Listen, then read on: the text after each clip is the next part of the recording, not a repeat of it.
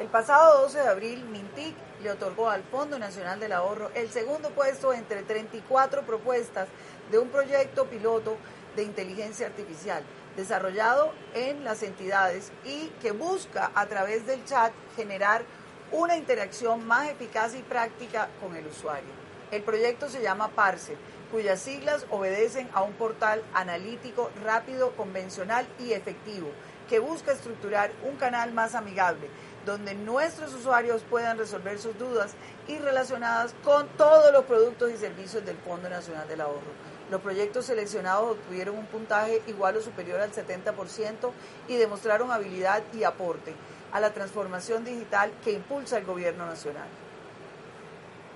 El Fondo Nacional del Ahorro y su equipo de transformación digital y analítica le seguirán apostando a la innovación y al uso de nuevas tecnologías para brindar soluciones que mejoren la calidad de vida de los colombianos.